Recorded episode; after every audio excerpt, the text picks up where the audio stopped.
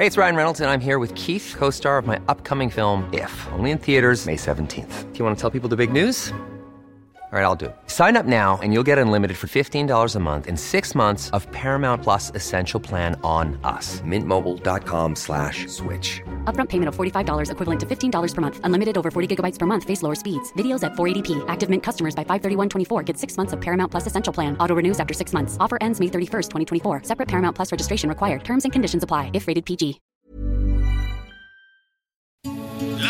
Noticias. ¿Qué tal? ¿Cómo le va? Buenas tardes. Estás a punto de escuchar Yo soy Javier Alatorre. las noticias con Javier Alatorre. La vamos a pasar muy bien.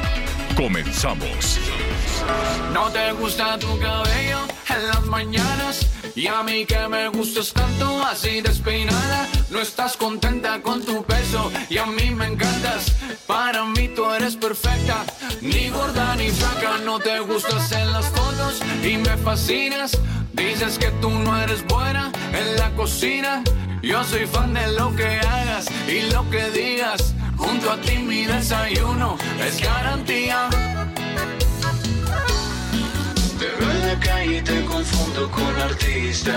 Me gusta cómo piensas, siempre lista. Y te prefiero así. O, más, más enamorado está este regio. Estás bien bonita, se llama la canción. Pues está bien. Oiga, señor, tome nota. Tome nota de, de lo que está aquí diciendo el Morenito de Fuego, así se llama. Este, y apréndasela para el fin de semana. Y si tiene ahí un ratito, pues cántele a la señora. ¿Por qué no? ¿Qué sentirías, Anita, que llegara el Eli y que te cantara? No te preocupes porque tengas lagañas y, tú así estás bien chula como amaneces. Ay, no, ¿sabes qué? Estaba pensando que me la escribieron a mí, porque Ah. luego dices, ¿y, y cómo me tomé esa foto, no? Ah, qué malas, qué malas Mira, ojeras tengo. está- todo es- el tiempo así se la pasa uno. Está muy, muy padre la canción. De, de- es un poco de cumbia y hip hop. La acaban de estrenar y pum, ya se fue para arriba. Entonces, este, a ver, señor productor, déjenos oír tantito. No te gustas en las fotos y me fascinas. Dices que tú no eres buena en la cocina. Yo soy fan de lo que hagas y lo que digas. Junto a ti mi desayuno es garantía. Te veo en la calle y te confundo con artista. Me parece, mira, todo me parece muy bien, muy bien. Lo único, ya ves cómo es uno. Lo único que, que yo le modificaría a la letra es la repetición de roles. Es la repetición de que sea la señora la que tenga que hacer el, el desayuno y cosas por el estilo. Igual se podía haber cambiado. A mí me salen muy mal los desayunos, pero yo te lo preparo, chiquita, ¿no? O sea, esto de que tenga que ser la mujer la que esté en la cocina, no, esa, esa es la, es el único, pero todo lo demás me parece una declaración de amor muy bonita. Y pues ahí está, no entremos ya en más discusión. ¡Qué gusto que esté con nosotros! Y además, qué gusto nos da que desde este momento está rin, rin, rin, rin, rin, rin, rin, rin, rin, el WhatsApp. Y eso pues nos emociona muchísimo. Y sobre todo, ¿sabe qué? Cuando nos deja su correo voz. Díganos además, ya se está acercando el viernes de karaoke, eso va a ser mañana. Pero díganos también de una vez cómo, cuáles son los piropos, cómo le dice su viejo, ¿no? Cómo, cómo la, cómo la contenta, cómo la enamora o cómo le dice cosas que a usted no le gustan. También, si quiere usted decir, oiga, aquí este señor, pues no, no, no, no me trata muy bien, pues también para eso están las cosas. Ya no sabemos de memoria el número, pero téngalo ahí en un cartoncito, en el calendario. Yo dije, apúntelo en la pared. Anita se enojó, pero pues apúntelo en la pared. Yo ya lo tengo aquí en, ¿En el Heraldo pared? Radio, sí, aquí en la pared, en la H, en la H que, que suena. Que sí, que sí suena. Así es, le puse un chiquito porque como es blanca, pues ahí puse el teléfono. ¿Te lo Ya, doy? bueno. Sí, a ver. Mira, aquí dice 55 14 90 40 12. 55 14 90 40 12. Y así ya digo, Javier, la verdad es que, pues qué privilegio que la gente sea tan tan linda con, con nosotros, ¿no? Están platicándonos Sí. ya sus cosas. Unos dicen que qué mal gusto tenemos. Aquí está diciendo el señor. ¿Qué- qué mal gusto tenemos El de señor qué? Celas dice: ¿Qué mal gusto tienen con la música? Ah, Aquí es les voy a dejar las sugerencias. Ah, bienvenidas. Ajá, sí. Yo, Bienvenidas las sugerencias. Ahora escribe usted sus sugerencias y es tan amable. parece muy bien. Pero sabe que era un poquito de cumbia para ponernos de buenas, ¿no? Algo así más, más para allá y para acá, pero con mucho gusto. Bienvenidas todas las sugerencias. Es que sabe que nuestro productor es regio. es del norte. Así es Leo Entonces lo Sánchez. tiene sin vida estos ritmos cumbiancheros. Ajá. Oiga, bueno, déjeme, déjeme decirle que vamos a tener eh, muchísimos invitados, la vamos a pasar muy bien. Gracias además por comunicarse rápidamente aquí. En un ratito más le vamos a, a dar espacio a todos sus comentarios. Yo no me voy a perder, Anita, aunque el pre- yo no sé qué va a pasar. Yo sí quisiera reservar un, un- un lugar, una sillita ahí en la mañanera para cuando haya las Xochil Galvez. ¿Pero qué crees?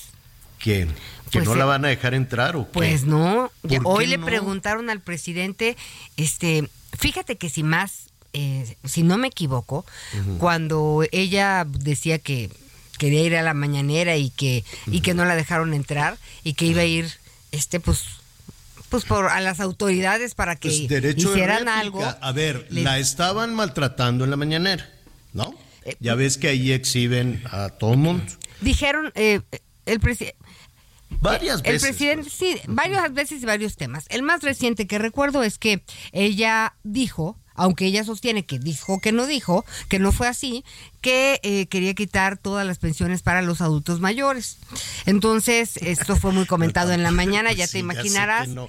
Ya- Nadie en su sano juicio iba diría, a decir eso. Entonces, eh, pues eh, fue un escándalo en, en- en la mañanera, por decirlo menos, es al estilo del presidente. Y entonces ella dijo, pues yo voy, y que no la dejan entrar, dijo, bueno, pues entonces me voy a las autoridades porque yo tengo derecho de réplica.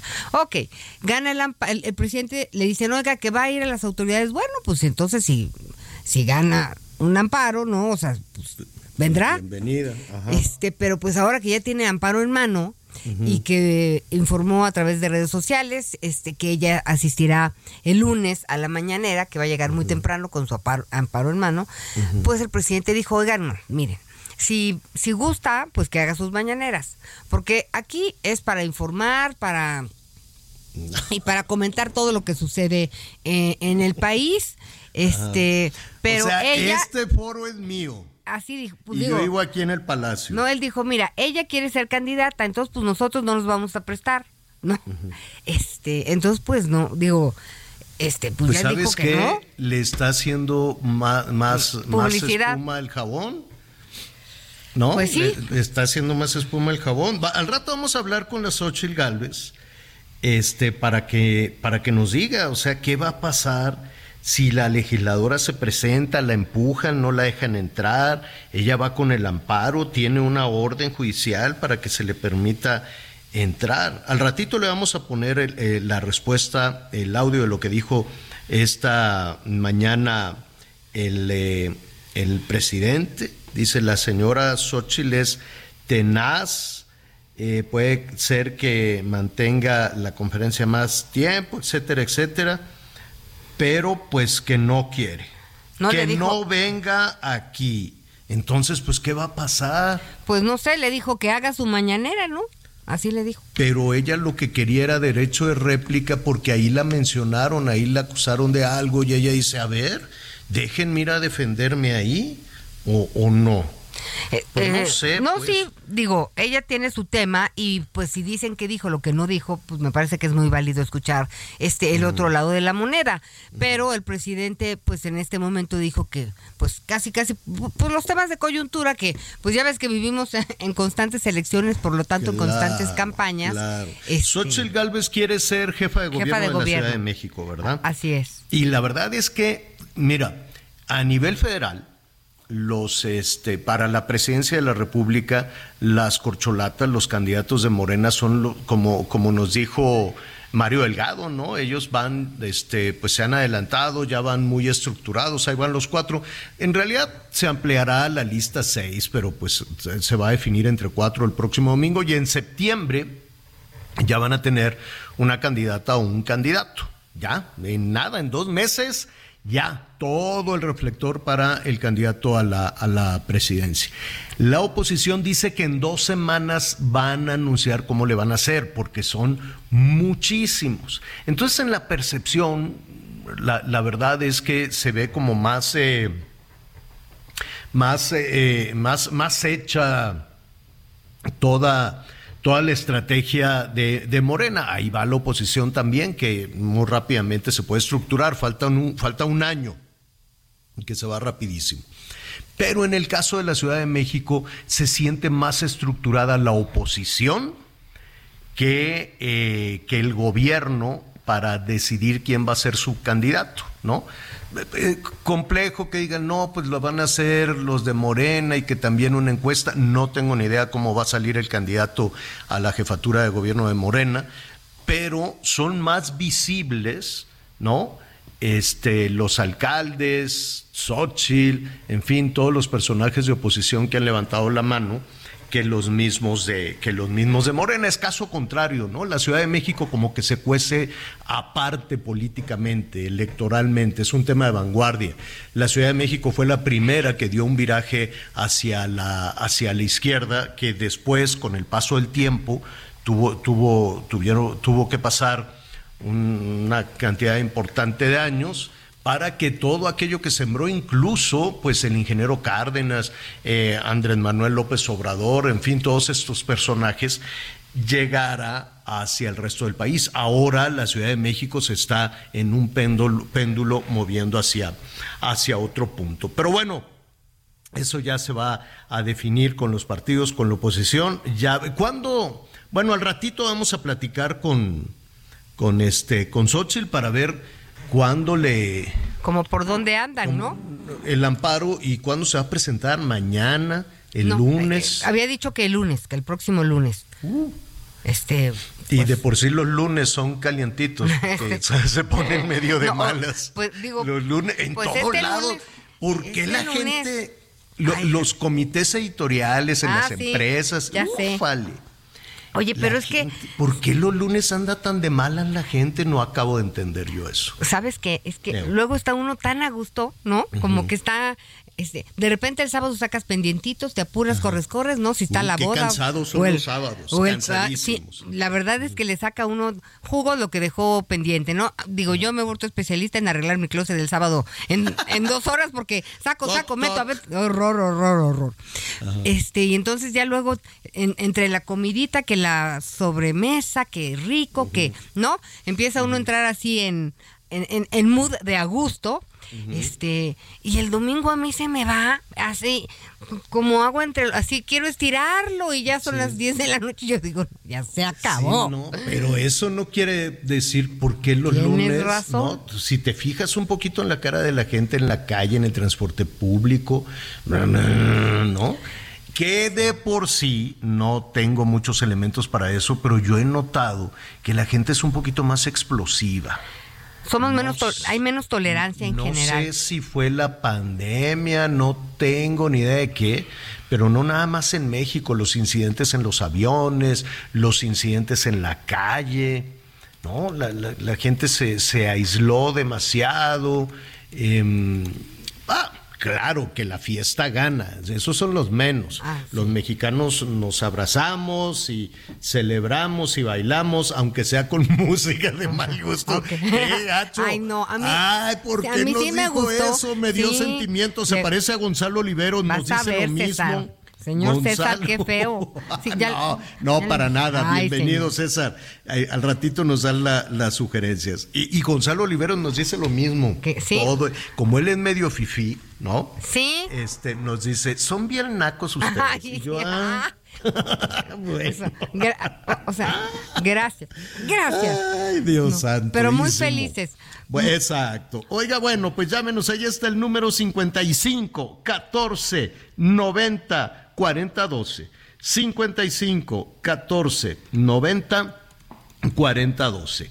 Bueno, entre los temas que, que, que, vamos a tratar, hay también algunas cosas pues muy fuertes, algunas cosas muy dolorosas. Fíjate que uno, uno no se explica cómo eh, puede nuestro país tener estos niveles de violencia, estos niveles de maltrato.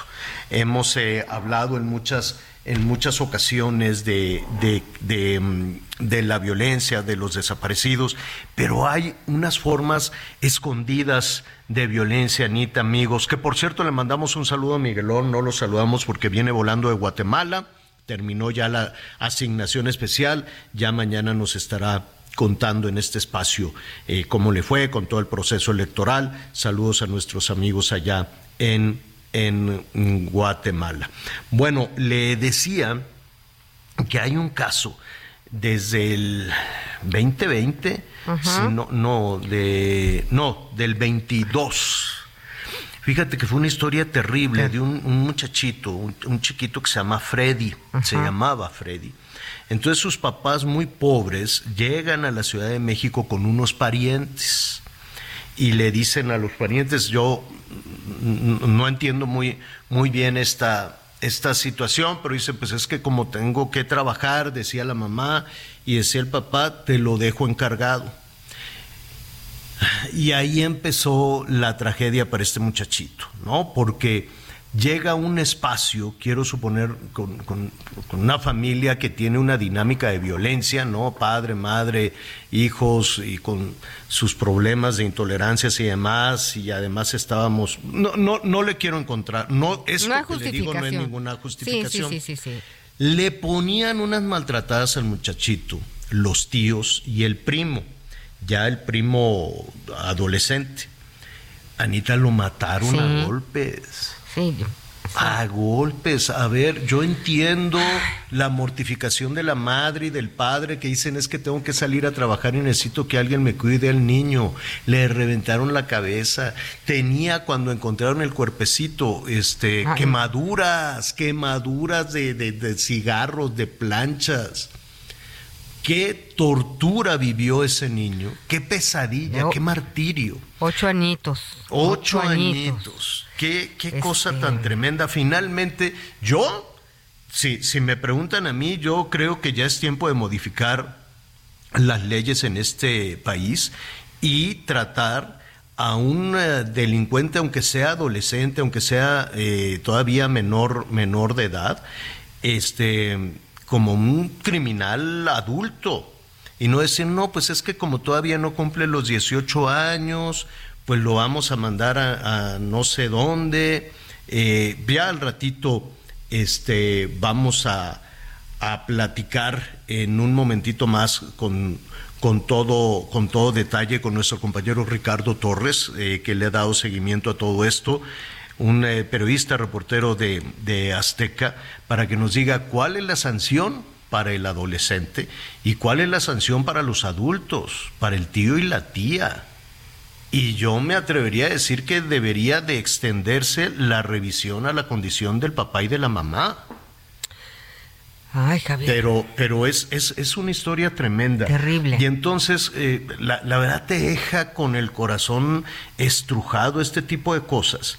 Y entonces, este, em, em, em, empiezas a, a, revisar la estadística y eso que yo ya al INEGI ah, le tengo mis reservas. La verdad siento que nos queda a deber muchísimo.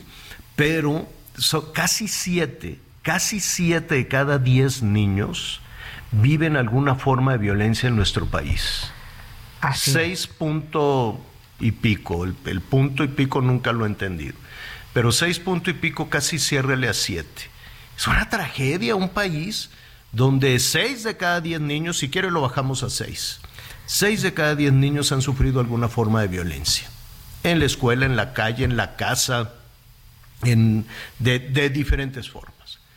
Y el espacio donde las niñas y los niños son eh, víctimas de violencia en silencio, pues es en las casas, Anita.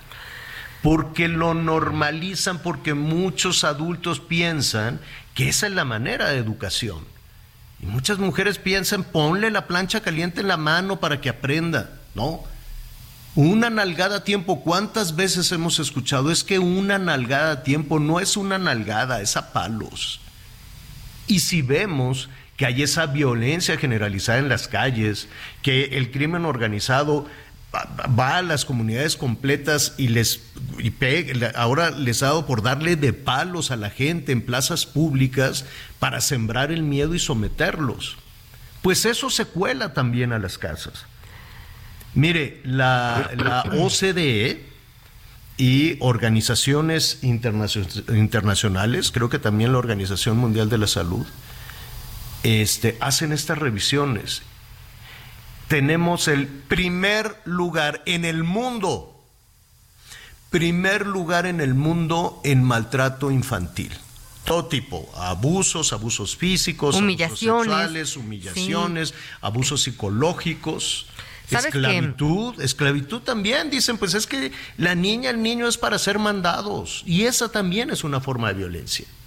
Fíjate que en algunos artículos que tienen relación con el tema, eh, algunas, eh, el, por ejemplo, el, el, embarazo adolescente ha aumentado también en nuestro país y de repente, pues todo carece de información, por supuesto todo carece del apoyo realmente de una familia o una red de apoyo que, que te informe, que te oriente de, entrada, ¿no? Ya, de, ya, ya hablar de cariño pues también es, está muy distante, pero de pronto dicen en algunas, en, en algunas de las respuestas, pues es que nadie nos enseña a ser padres, o sea, a mí no me dijeron no, cómo... Pero ese sentido común, no, no, no, no, dímelo a mí Javier, o sea, sí. de que sí es una situación complicada enfrentar eh, el tema de los niños en muchos sentidos, oye, pero tú no puedes pasar sobre los derechos humanos de nadie, uh -huh. mucho menos de tus hijos. Estas personas que mataron a este niño estaban en estado de ebriedad, o sea, uh -huh. era como un deporte, ¿me explico? Uh -huh. Ni siquiera era un tema de decir, no, es que se va a electrocutar y le jalaron los pelos, ni siquiera. O sea, era la, una piñata, por así decirlo. Y lo que hablas de la normalización es gravísimo, porque el problema de la infancia, de la, de, de la violencia intrafamiliar, de la violencia contra las niñas y los niños, pues es mucho mayor que la violencia contra las mujeres. Pero subimos de voz una y la otra, pues ahí la dejamos porque pues ahí está. Claro. Este, entonces, sí es un problema. Y, por, porque así ha sido siempre, ¿no?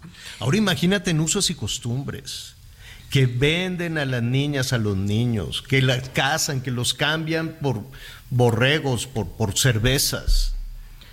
Es, es, y, ah, y se justifica, dicen, no, pues es que no podemos hacer nada porque como es una comunidad que se rige por usos y costumbres y es el México profundo y nos da votos, pues entonces no vamos a hacer nada porque entonces prefiere sacrificar a estos niños y a estas niñas por los votos.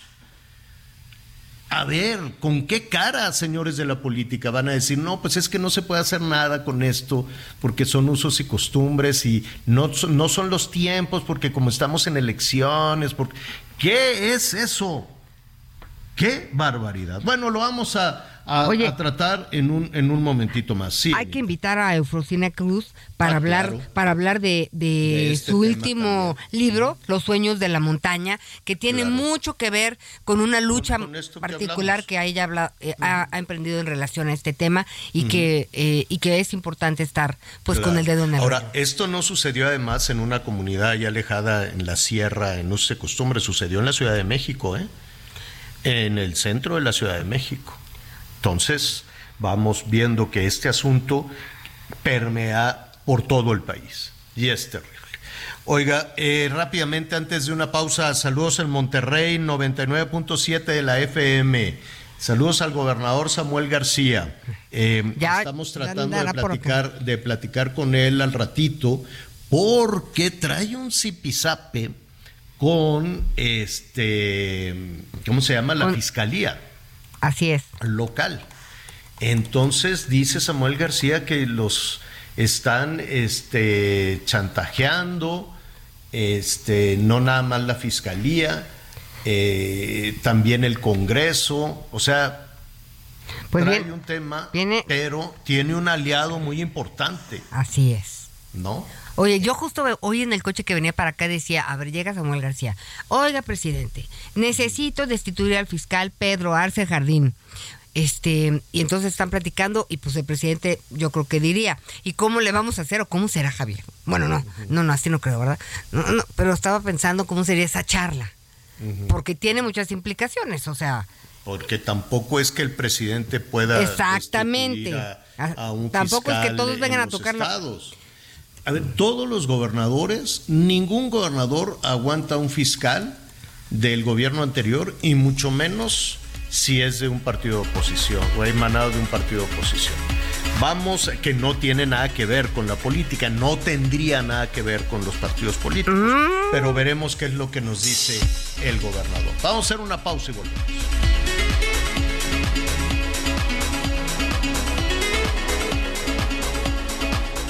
Conéctate con Javier a través de Twitter, arroba javier-alatón. Sigue con nosotros.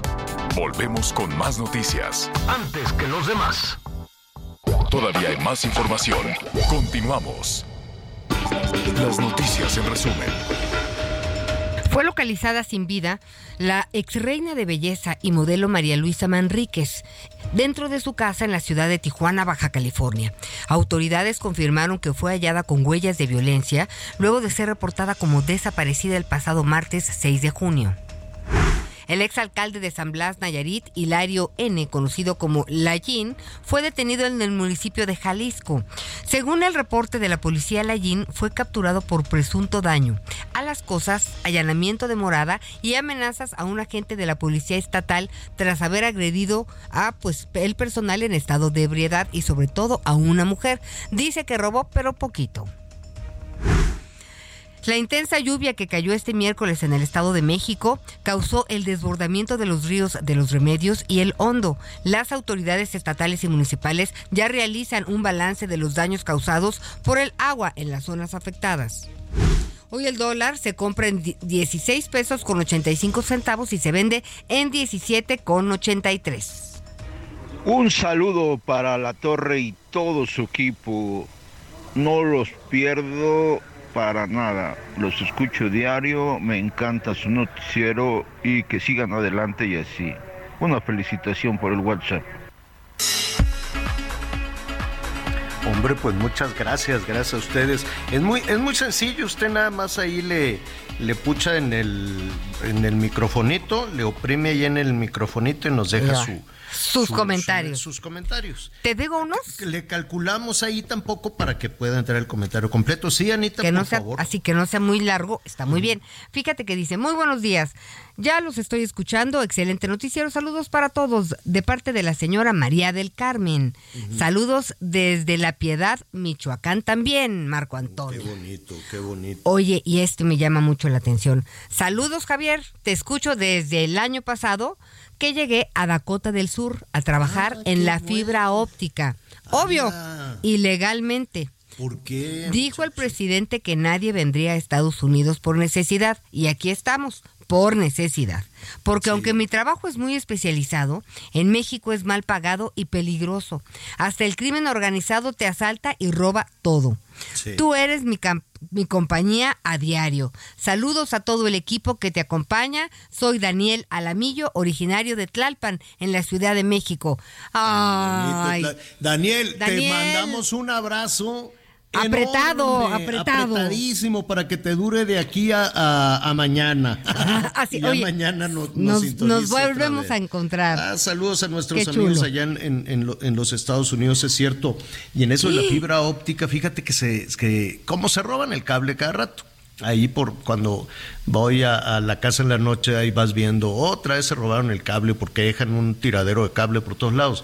Pero luego no le pegan y se roban la fibra óptica, no les sirve para nada, entonces nada más la cortan, porque lo que están buscando es el, el, el ¿cómo se llama? El metal, pues, para revenderlo Ajá. el alambre y entonces este cuando cortan la fibra óptica pues le cortan este sobre todo pues todos los datos y todo lo que va por fibra óptica a las casas y ahí las dejan tiradas un tiradero de cable robado Eh, tenemos más Anita o, o seguimos Ah, no, no, no, no, no. Tenemos muchísimos, pero te- Sí, escojo no, aquí algunos lo- rapiditos. ah, que, que dice, saludos Anita Javier Miguelón desde Tapachula, Chiapas.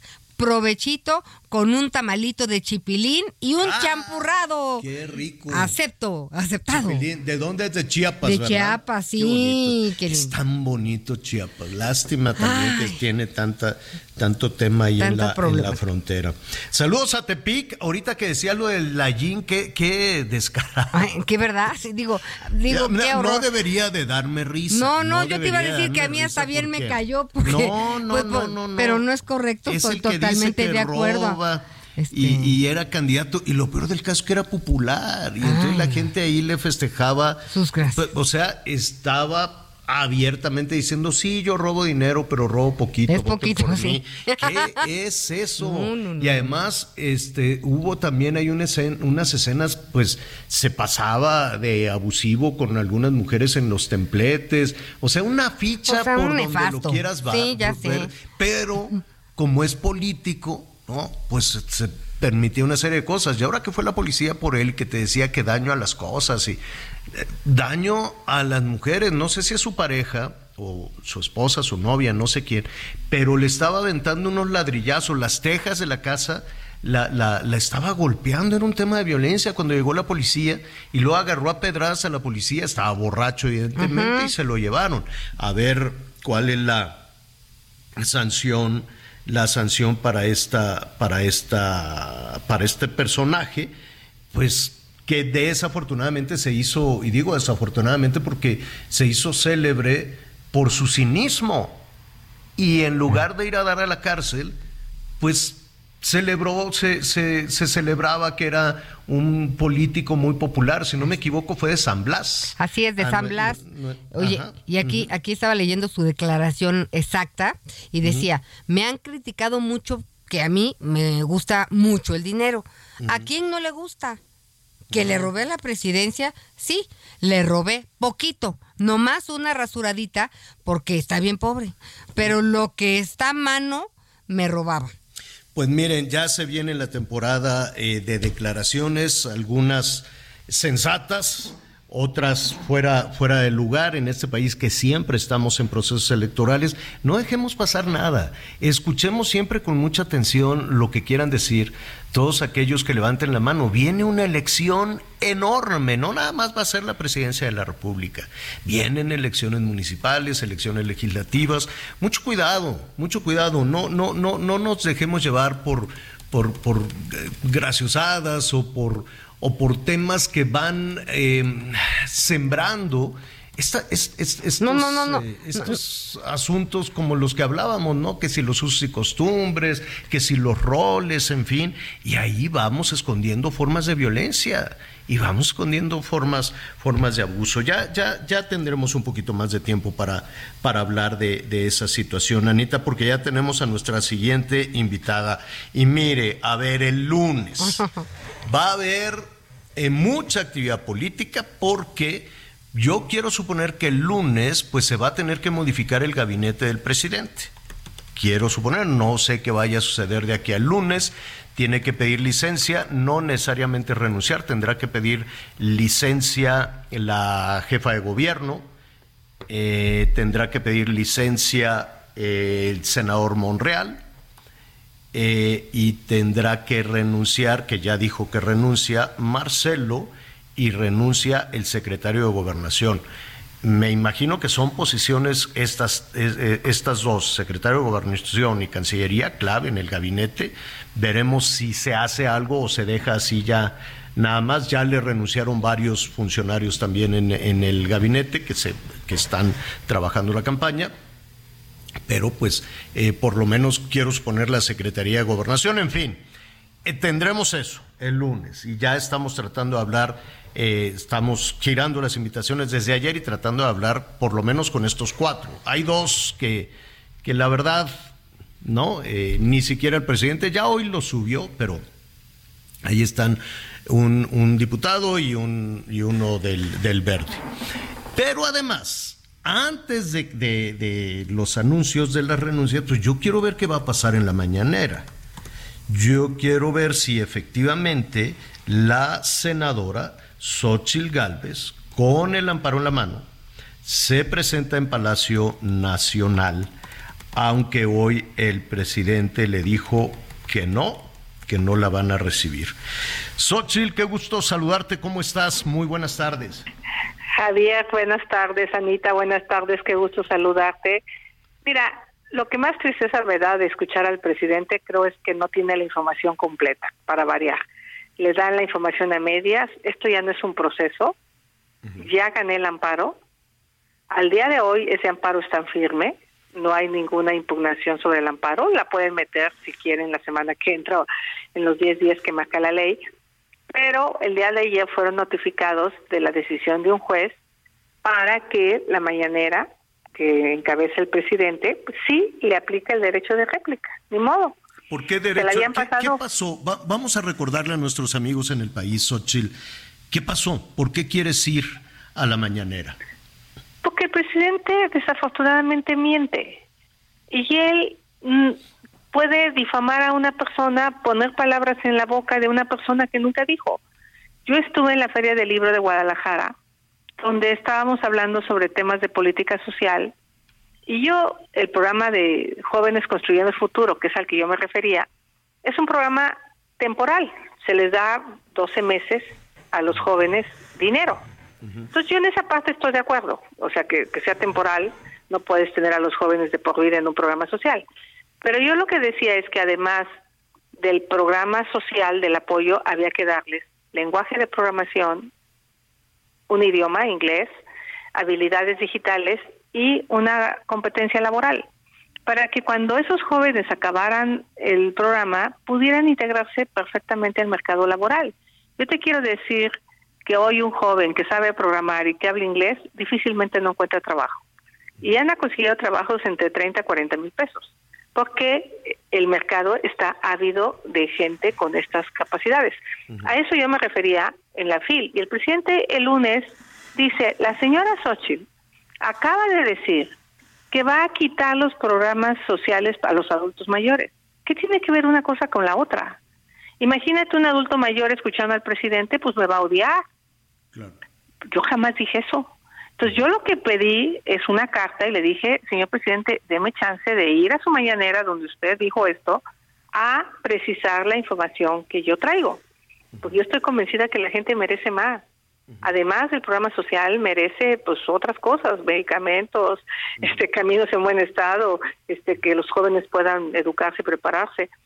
Y pues no, me dijo que no, que, que no me iba a dar derecho de réplica, me contestó en la mañanera y dijo que me fuera con una autoridad. Y si esa autoridad se lo instruía, él lo haría. Pues ya me fui con la autoridad. Fue un proceso largo porque primero para que me admitieran el amparo, no habían admitido ningún amparo, ningún juzgado, porque siempre argumentaban que pues este no le aplicaba el derecho de réplica a la mañanera. Eh, y luego finalmente me lo admiten y el presidente impugna. Y tres magistrados me dieron la razón que mi amparo debe haber sido aceptado y gané la segunda. Y el día de ayer el juez decide que sí me asiste la razón y que debo ir a la mañanera y decide también que la mañanera es un acto de autoridad. Ahí estamos, ya tengo el amparo, ya lo gané. Yo le diría al presidente, ¿por qué tirar tanta hazaña contra mi persona o contra todos? Que si la mafia del poder, que si la abogada que a mí me ayudó es una abogada honorable que me presentó el amparo, Mariana, este y lo que está detrás es que él cumpla su palabra, nada más y que me deje entrar, tomar el micrófono, ni lo voy a ofender, ni le voy a faltar el respeto. Simplemente voy a dar lo, mi versión de lo que yo dije en la Feria del Libro de Guadalajara. Así de sencillo. Entonces, ya anticipó, y tal le estoy mandando un correo a Jesús Ramírez para pedirle que me dé cita oficialmente porque yo tengo que probarle al juez el desacato, porque si no acatan el amparo, pues eso es un desacato. Si impugnan, bueno, pues seguiremos peleando otros tres meses en tribunales, pero eso se va a acabar acabando. Yo estoy segura que me van a dar la razón, porque pues la mañanera no es del presidente, la mañanera no es solo para sus corcholatas, la mañanera se paga con recursos públicos de los mexicanos. Eso es lo que él debería de entender. Buen punto, sí. No, no, no creo que alguien saque de su de su cartera para, para llevar a cabo todo esto en un espacio público, además en Palacio, en Palacio Nacional. Anita Lomelí te quiere preguntar, Xochitl. Hola, Xochitl, ¿cómo estás? Siempre es un gusto saludarte. Este, ¿de veras crees que vas a, a lograr llegar? Porque pues cada vez encuentra una razón diferente el presidente pues para no dar estas estas este pues concesiones. Javier, ¿te parece Javier si oímos el audio? Sí, eh, Xochitl, vamos a escuchar lo que dijo esta mañana el presidente. Sería muy bueno que diera sus conferencias, ¿no? Este, pero que no venga aquí a querer este utilizar este foro que es para informar y es para comunicar a la gente. Ya sería el colmo, ¿no? Que este, nosotros le hiciéramos la campaña a los conservadores. Les puedo dar algún consejo, pero ya hacerles la campaña ya es extremo. Están, eh, eh, ¿Aprovecharías esto como bueno, sabemos, Xochitl, que tú has levantado la mano para, para convertirte en jefa de gobierno de la Ciudad de México. ¿Utilizarías este espacio? Mira, la verdad no tiene nada que ver mi aspiración. Yo soy aspirante porque soy la mejor posicionada en las encuestas y por algo será. Por algo será que la gente me ve como una potencial candidata a la jefatura de gobierno. A estos señores se les cayó el metro, a estos señores se les inunda el metro todos los días. Estos señores eh, tienen una crisis del agua que no enfrentan. La verdad de las cosas es que la ciudad se cae a pedazos. Entonces, eh, eso es otra cosa y está en otra cancha. Esto tiene que ver con que la mañana, mañanera no solo se usa para informar, se usa para difamar, se usa para mentir. Y eso es lo que yo estoy defendiendo. Estoy defendiendo mi nombre, estoy defendiendo mis, posturas políticas, y yo soy un poder legislativo que es un contrapeso al presidente. Y yo simplemente le pedí al presidente la posibilidad de eh, rectificar lo que él había dicho. Y en lugar de disculparse y en lugar de decir, bueno, a ver, yo me equivoqué el día de ayer, me pasaron mal la información, la senadora Xochil Gálvez, este, eh, eh, yo le digo al presidente, él es incapaz de decirme la senadora, la señora Xochitl Gálvez, ¿no? Es, es como le dijera el señor Andrés Manuel López Obrador, pues es el señor presidente. Pero es una manera de minimizar a las personas. Este, pero no voy a entrar a ese a esa a, esa polémica. A, esa cuestión. Este, Xochitl, te, te, te quitamos un, un, minuto más. Estaremos pendientes de si tienes esta reunión con eh, con eh, pues eh, eh con Jesús Ramírez. No va a ser reunión, le voy a mandar un correo, le voy a pedir, estoy segura que no me va a contestar, y el lunes voy a llegar con mi amparo en mano y voy a intentar entrar a la mañanera. Sí, sí, señor presidente. Sí, pues... soy una mujer tenaz y, y, sí voy a ir. De una vez se lo anticipo que voy a ir. Y bueno, que me nieguen la entrada porque pues él dijo que era la casa del pueblo y yo soy pueblo. Yo soy pueblo. Él no define quién es pueblo. Yo soy pueblo. También soy parte del pueblo de este país. Y eres senadora. Entonces, pues estaremos eh, atentos a lo que suceda de, de, aquí al lunes. Esperemos, ¿no? Desde luego, vaya que las cosas sucedan y que escuchar todas las posiciones y todos los puntos y todos los puntos de vista. Eh, aprovecho, Xochitl, ¿cómo van a definir quién será el candidata, candida, quién será la candidata o el candidato a la jefatura de gobierno? Eh, ¿Irías por, por un partido, irías por el PAN, irías en, en coalición, en alianza? ¿Cuándo lo van a definir? Pues la idea es ir en alianza, los partidos que estamos hasta ahora. A mí en lo personal sí me encantaría que se sumara a MC. Tengo mucha empatía y mucho cariño por ellos. Eh, pero la idea pues es que vaya quien tenga las mayores posibilidades de ganar. Hoy las encuestas me dan esa preferencia falta tiempo y si en algún momento dado no fuera yo la que está encabezando las preferencias, pues que vaya quien tenga que ir. ¿A través este, de una creo encuesta? que lo mejor. ¿Sería a través pues la de idea una encuesta? Son, estamos construyendo el método, ahorita se va a presentar el método a la presidencia y yo creo que va a ser algo similar para la ciudad. En dos Entonces, semanas, si no me equivoco, para el 26 sí. de junio, ¿no?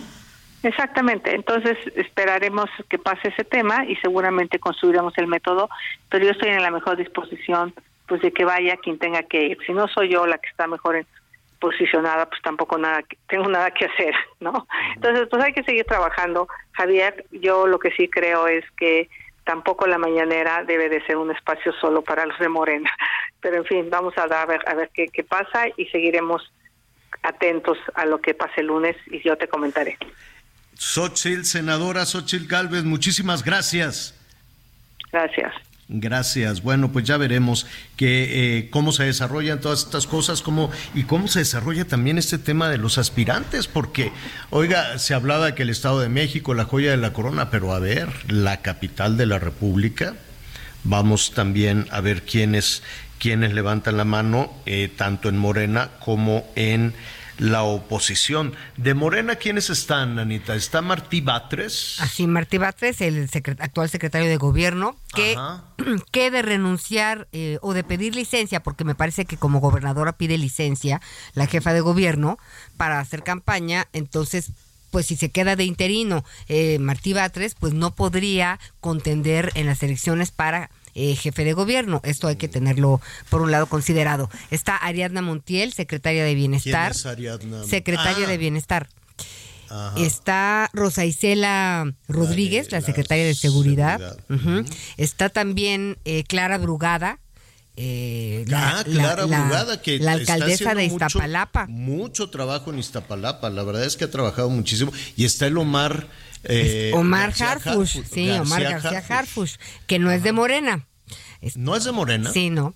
Este, Entonces sería candidato de quién? no, bueno, pues es que no es de Morena. Él, no- él no es, no tiene partido político. Pero es el que está mejor posicionado dentro para Eh, ser candidato pues sí, de Morena. ¿no? La verdad es que eh, una constante ha sido que él ha salido, eh, pues como el mayor, bueno, más alto en las Pero encuestas. tiene que ser de Morena, pues. Pues no, no sé. digo, digo, Morena de- decidirá quién es su candidato. No tiene que ser de Morena, pero Ah, ellos decidirán, ¿no? Por ahí también estaba eh, en la pista Mario Delgado, ¿no? Que este, Ah, pero pues yo creo, o sea, también por ahí se, se, se- Radio Pasillo ya sabes que Radio Zócalo ya sabes que tiene su su punto de, de credibilidad. Este, bueno. y pues bueno, son son está nutrida la lista y pues de los opositores pues ya veíamos a Xochitl, Ya. Este- Xochitl, Santiago, Santiago, Tabuada. ujú. Mauricio Adrián Rubalcaba, Tabe, ¿no? Adrián Rubalcaba, ujú. Este, a ver, me es- acuerdo. entonces Santiago. Lía Xochitl, Limón. Lía, Li- la Lía Sí. Limón, claro.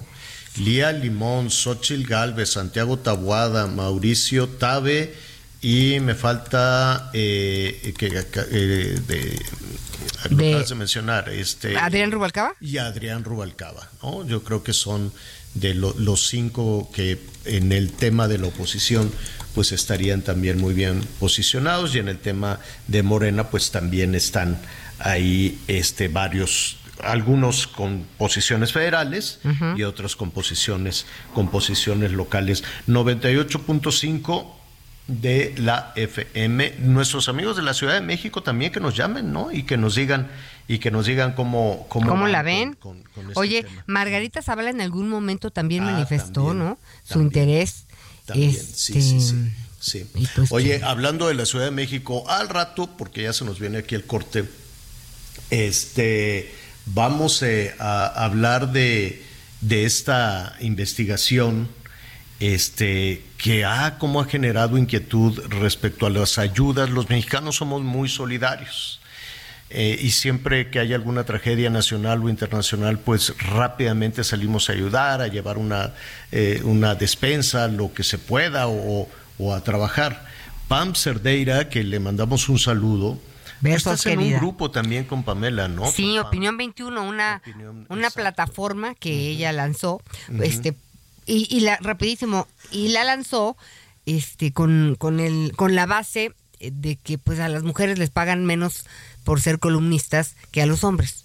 Entonces, pues dijo, pues si nos van a pagar menos, pues mejor vámonos nosotros haciendo solitas bolas. Este, y, y, pues la verdad es que es una plataforma que ha crecido mucho y ha logrado este distintos objetivos. Este, entonces, muy Entonces bien. ella, ella hizo una investigación, un seguimiento cuando fue lo del terremoto de Turquía. Y entonces donó, ah, puso un, rastreador en un paquete de papel sanitario, de papel de baño y en una bolsita de arroz. y dijo, pues le voy a dar seguimiento hasta que llegue a Turquía. No, hombre, llegó a un tianguis de la Ciudad de México y a un banco de alimentos de un diputado de Morena. El arroz, el papel de baño lo vendían ahí en el tianguis y el arroz, un diputado de Morena, ahí lo puso, yo aquí les traigo para este, este banco de alimentos. Se armó la de Dios es grande. Y precisamente Martí Batres salió a decir, no, pues nosotros no, nosotros se le eh, pateó el bote y le lanzó la papa caliente al ejército. Dijo, pues quién sabe, nosotros le entregamos todos los víveres al ejército y él iba a ser el encargado de llevarlo a Turquía. La cosa es que no llegó esta ayuda a Turquía, llegó a un tianguis y llegó a, un, con un diputado de Moreno, un banco de alimentos. Dice eh, Martí Batres que van a investigar. Le voy a platicar un poquito más de todo esto.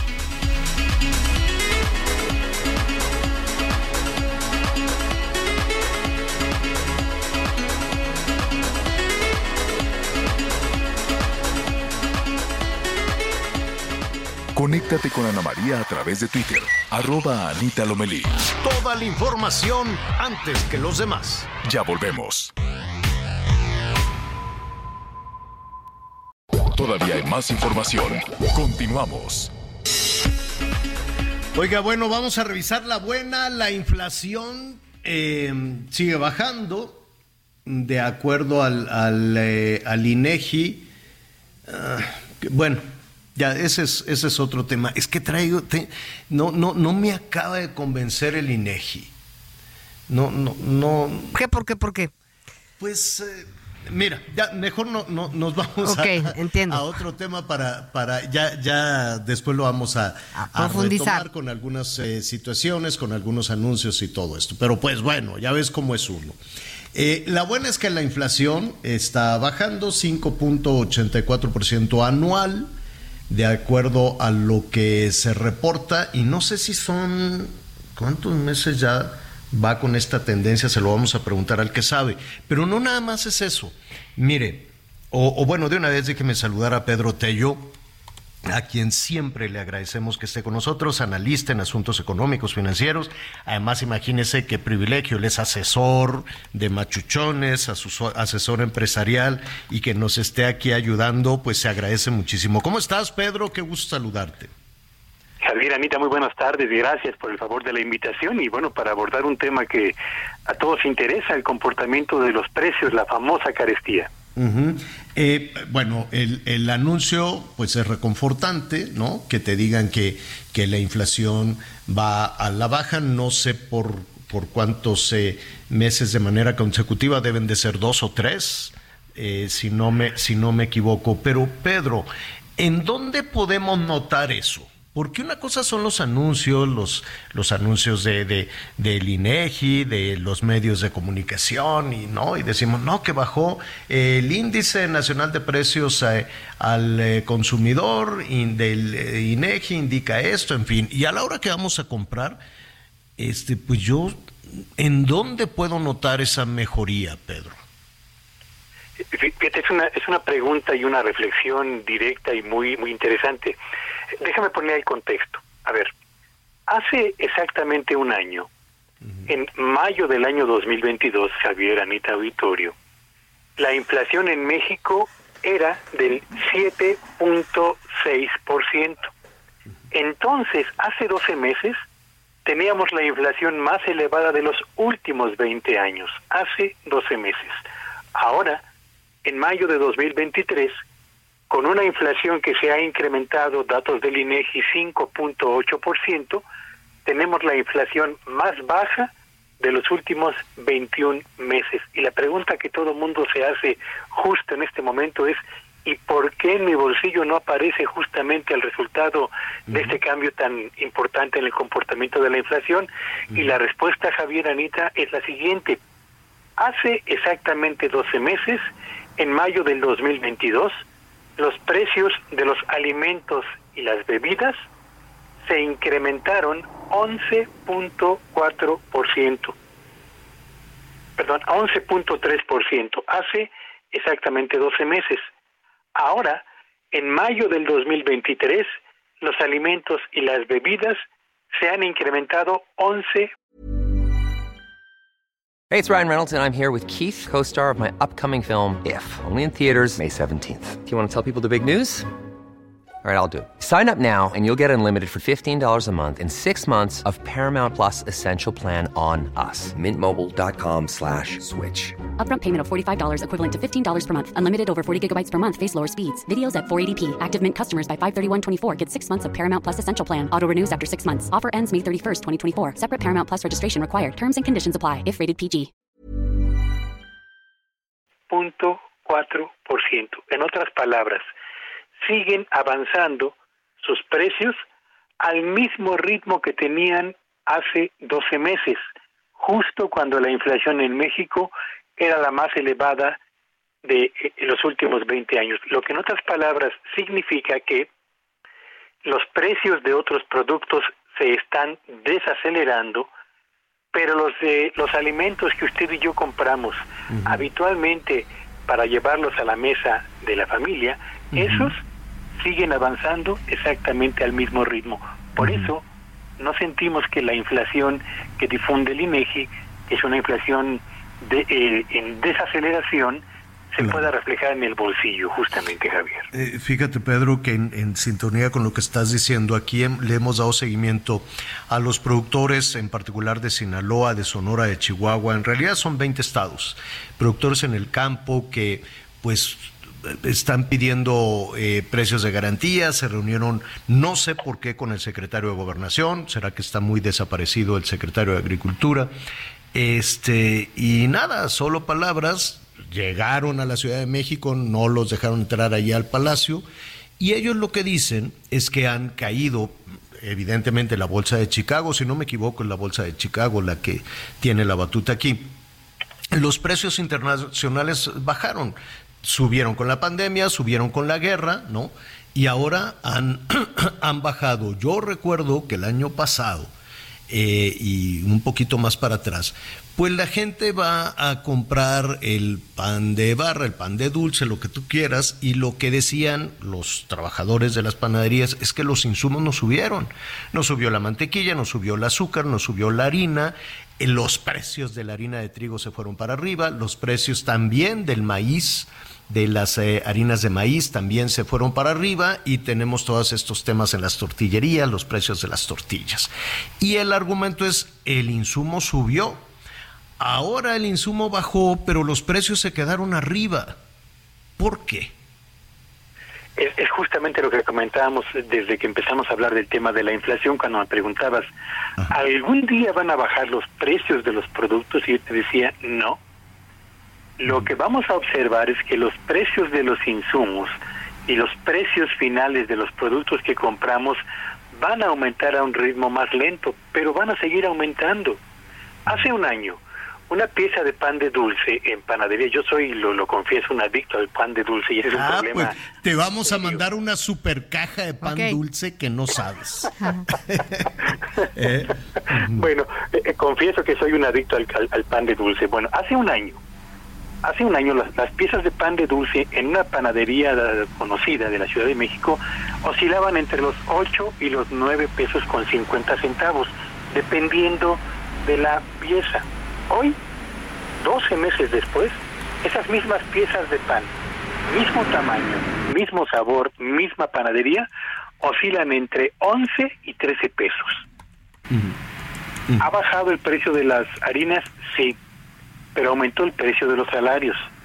¿Bajó el precio de la eh, eh, mantequilla? Sí, pero se incrementó o se han mantenido elevados los precios de las gasolinas. En fin, la combinación entre los insumos y las materias primas que se utilizan para la elaboración, por ejemplo, de pan que conozco porque, insisto, soy adicto a él, eh, arroja un saldo en el que los precios siguen al alza porque la mayor parte de sus materias primas e insumos sigue, sigue ascendiendo. Así que eh, eh, el deseo que todos compartimos es que los precios de los productos regresen a los que tenían antes de que se desatara el proceso de inflación, pero salvo algunos casos específicos, Javier, eso no va a ocurrir.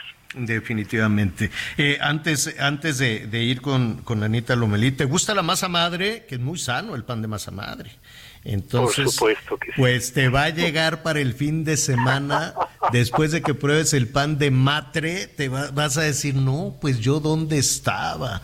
Oye, este, un, un, un último eh, comentario antes de ir contigo, Anita.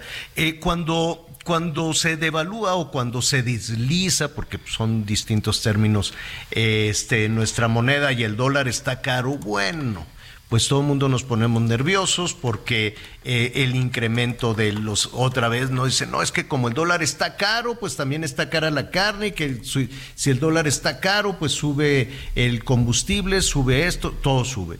Y si el dólar baja, pues nos quedamos con, con, la misma. El dólar ahora está a 17, ¿qué quieres? No, no tengo la cotización de hoy. Yo lo tengo. Pero, a ver, sí, Anita estaba como 17.50 más o menos. O sea, realmente eh, con... 17 eh, pesos con 83 centavos a la venta y a la compra en 16 con 85. 16.85, Pedro. ¿Qué opinas?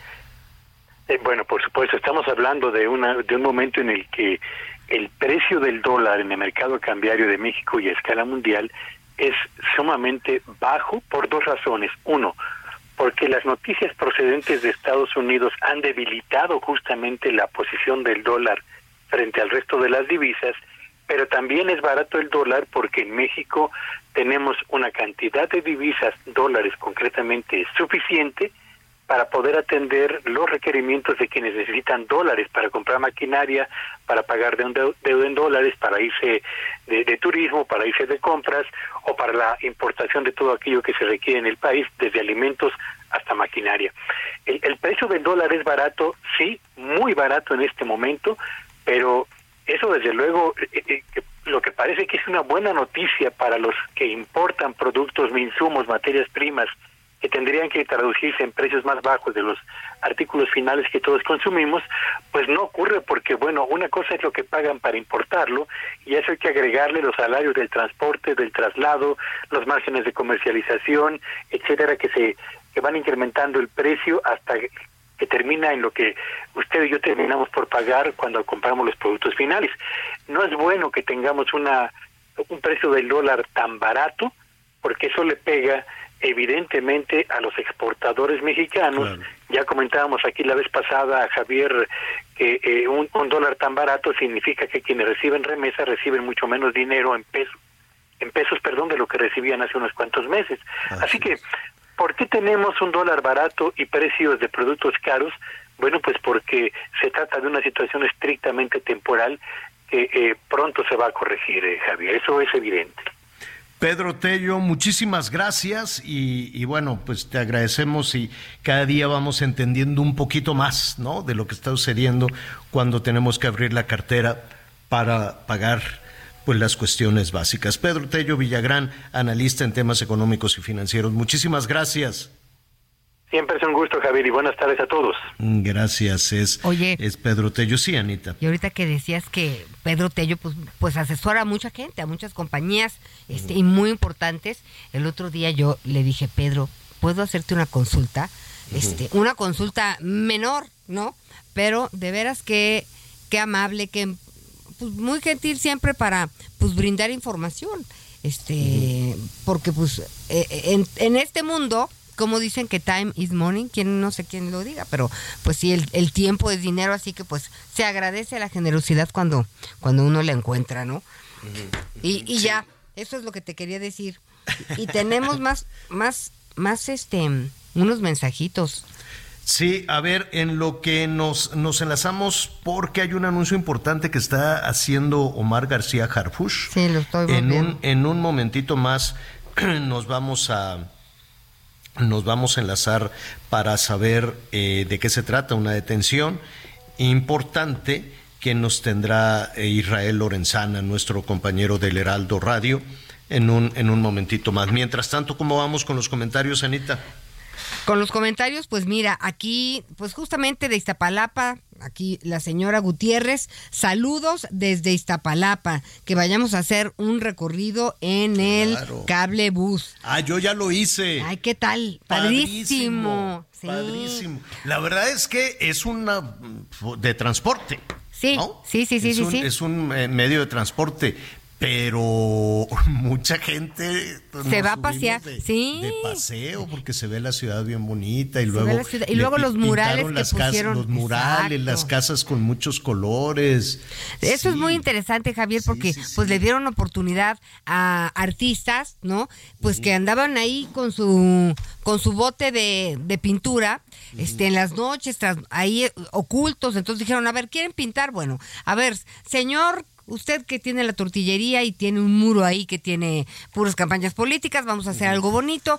Entonces fue muy interesante el proceso para que lograran pues transformar ese rostro de, de, de Iztapalapa que siempre pues se han, habían referido a ella como el traspatio de, de la ciudad. Entonces No, qué importante que se puedan hacer esas cosas y que la gente, Javier, eh, en el hay gente que de, de traslado de dos horas con el cablebús bajó a 35 minutos.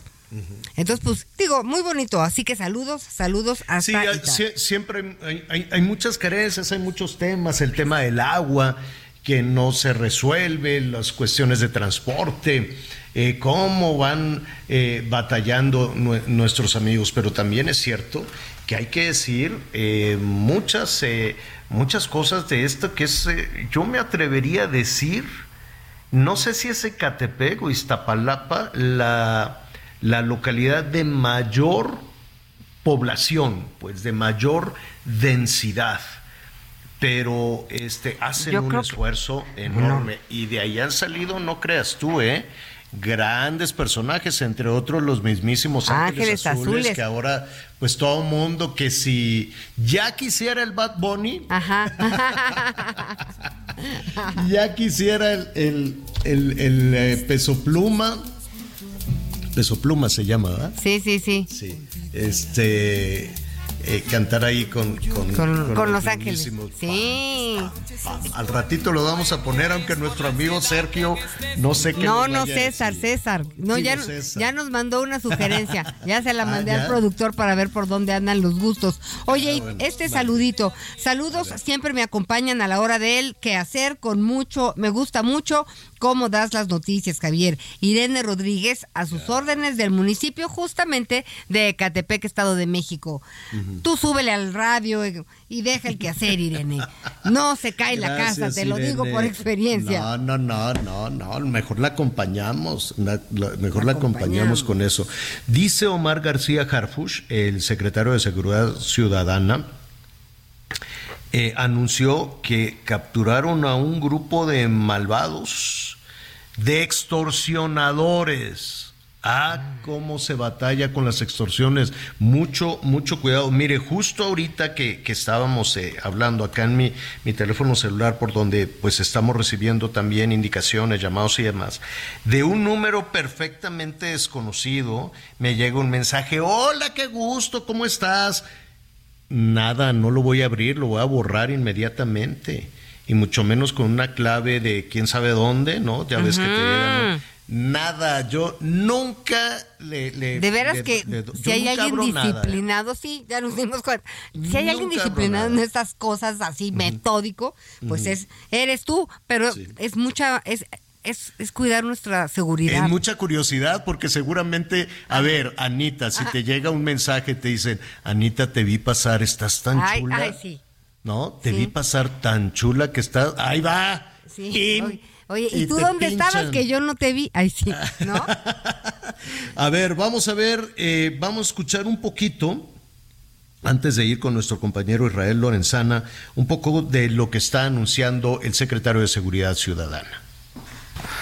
Queremos informarles que como parte de las acciones de alto impacto que realiza la Secretaría de Seguridad Ciudadana y en seguimiento a la operación de un grupo delictivo generador de violencia, vinculado con extorsión, fraude y distribución de droga, esta madrugada se ejecutaron 10 órdenes de cateo con la Fiscalía General de Justicia de la Ciudad de México en las alcaldías Gustavo Amadero y Cuauhtémoc.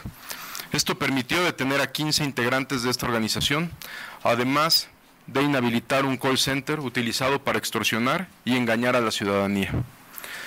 Quiero agradecer otra vez el apoyo de la Fiscalía General de Justicia de la Ciudad de México, así como la participación de la Secretaría de la Defensa Nacional y la Guardia Nacional, que permitieron desarticular a esta célula delictiva. Para detectar la presencia de estas personas, Policías de aquí, de la, de la, Ciudad de México, efectuaron actos de investigación durante varios meses, recabando información sustancial que ayudó a conocer sus antecedentes, nivel de operación, así como datos que permitieron identificar y ubicar los inmuebles utilizados por esta célula para cometer delitos. También se tuvo conocimiento que una de las formas en las que se generaban recursos económicos para sus operaciones delictivas principalmente era utilizar un inmueble como call center en el cual tenían una base de datos de cuentavientes a quienes llamaban para estafar y cometer fraudes y extorsiones con el uso de su información personal, de su información bancaria. Obviamente las personas más vulnerables pues eran víctimas de esta célula. Es importante señalar que estos trabajos de investigación iniciaron a partir de la detención de Oscar Jair N., efectuada el 2 de marzo del año en curso en la colonia La Joyita, en la alcaldía Gustavo Amadero, quien coordinaba la venta de drogas en esta alcaldía. De acuerdo a las indagatorias, se pudo establecer que esta persona pertenece a la célula liderada por Norma Patricia N., hija de Delia Patricia N., quien durante los años 90 fue conocida con el alias de Ma Baker, y en ese tiempo estaba encargada de controlar la venta de narcóticos en la zona de Tepito, Alcaldía Cuauhtémoc, en Iztapalapa y también en municipios del Estado de México.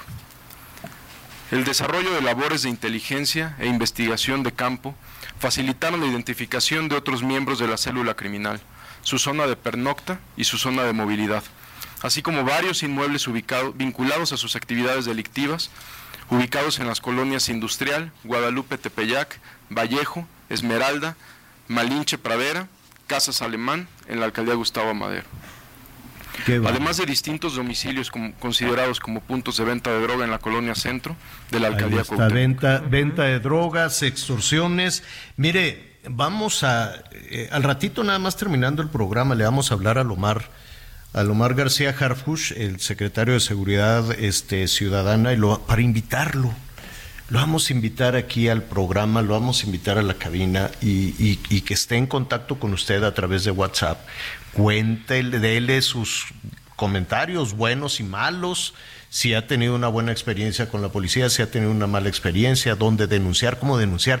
Qué difícil es denunciar. Pero además, en muchas ocasiones, por ejemplo, el jefe de la policía puede ir a agarrar una banda de malosos, como estos 15, hágase de cuenta. Ay, sí. ¿Sabe qué es lo que falta después? Uno dice, pues ya los agarraron. Hasta hasta el fondo del calabozo que los manden, ¿no? Y no que porque luego viene el proceso, que si la denuncia, que la que la mala integración de la averiguación previa y que que si este es menor de edad, entonces pues que lo manden con su abuelita. No, hombre. Siempre después de las capturas viene un berenjenal judicial. Durísimo para que estos personajes puedan ser sentenciados. Y lo que esperamos es que efectivamente los, los puedan sentenciar. Vamos a ver, eh, vamos a preguntar a Omar y a otros especialistas cómo extorsionan, cómo engañan, cómo logran sorprender a las personas.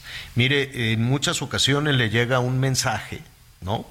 Este, están utilizando tu, tu tarjeta de crédito. están haciendo. tú autorizas, esto. Sí, ya no la No, no, yo, no autorizo nada. Y ahí le vas dando los datos. Dame tu número para confirmar. Ah, tu fecha de nacimiento. Exacto. Y de casualidad tienes tu contraseña. Ay, Sí, aquí está. Ah, bueno, gracias a Dios. Y te, ¿no? Y te, te, roban todo, te van engañando, te van presionando. Hay, esa es, digamos que una, una de las más recurrentes. Oye, Anita, pero también llegan a las casas directo. Ay, sí. Y entonces llegan con un regalón, un regalote. Oiga, mire, aquí le traemos de, de, su cuenta tal. Porque, a ver, ¿cómo saben cuál es tu cuenta? Porque uno es muy descuidado con lo que tira a la basura. Sí. Entonces vas tirando información que los malosos van recogiendo. Entonces, ah, mira, aquí tiraron un estado de cuenta, tiraron este ticket, tiraron esto y esto y esto.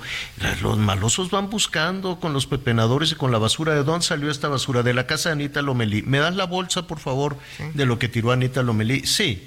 Y ahí van revisando. Mira, gastaron tanto de esto, tanto aquello. Aquí está el ticket de compra de esto. Aquí está la tarjeta. ¿Con qué tarjeta? Con la tarjeta tal. Ah, bueno. Entonces ya tienen un poquitito de información que tú vas tirando por la vida, destruyelo así, hazlo cachitos, pedacitos, estados de cuenta, tengan mucho cuidado con eso, porque le, vas gritando a todo mundo, mire, aquí tengo esto. Entonces llegan y tocan, buenas tardes, aquí le traemos este juego de, de, de sartenes que le vamos a regalar. De veras, sí, se lo vamos a regalar, pero ¿cómo? Es que usted por ser este, un gran cliente. Un cliente ejemplar. ejemplar que lo queremos tanto, se lo vamos a dar. Y te lo dan, te dan, aquí tienes sus sartenes. Nada más para, para el trámite, porque tengo que decirle a mi jefe, ¿me puedes dar tu número de, de cuenta para confirmar? Ah, sí, aquí está. Y la gente viene emocionada con su regalo le suelta toda la sopa. Nadie le va a regalar nada gratis. Nadie. Ni siquiera las grandes empresas, nadie. Entonces, solo nosotros, solo nosotros que le regalamos abrazos y besos. Pero nadie le va a dar nada gratis. Entonces la gente se emociona, mira qué padre me vinieron a regalar esto y lo único que tuve que hacer es darle mis datos de la tarjeta. Y adiós, que te vaya bien ya de ahí se agarran. Oye, qué bonito estaba lo de Los Ángeles Azules, a ver si con eso nos podemos ir una pausa, señor productor, y regresamos de inmediato.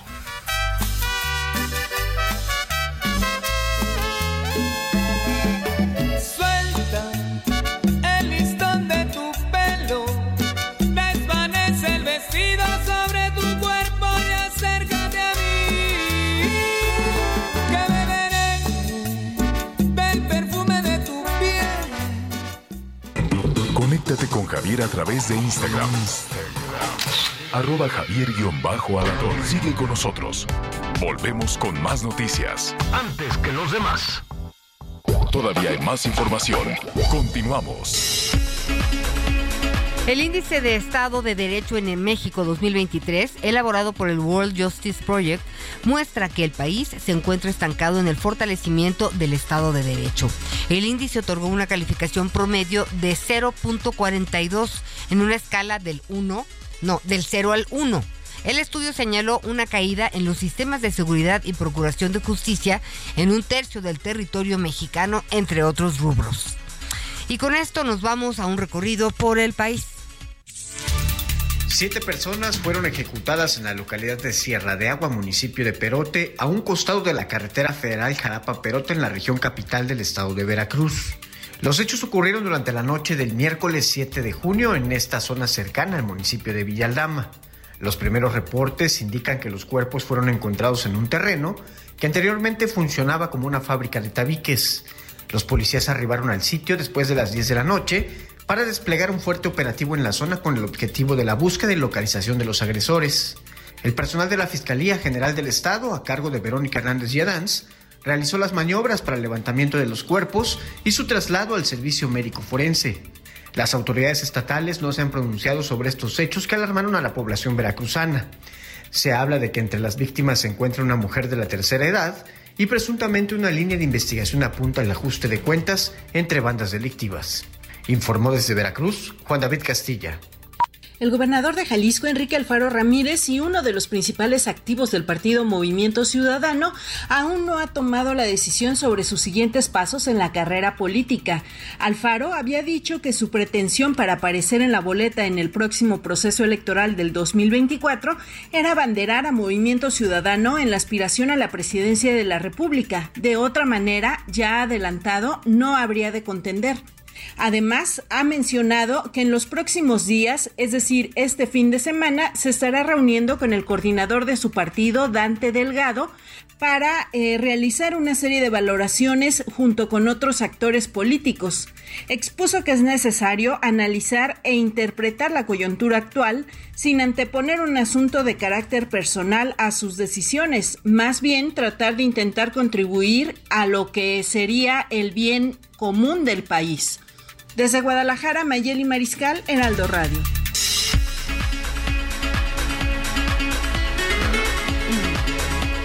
pues, eh,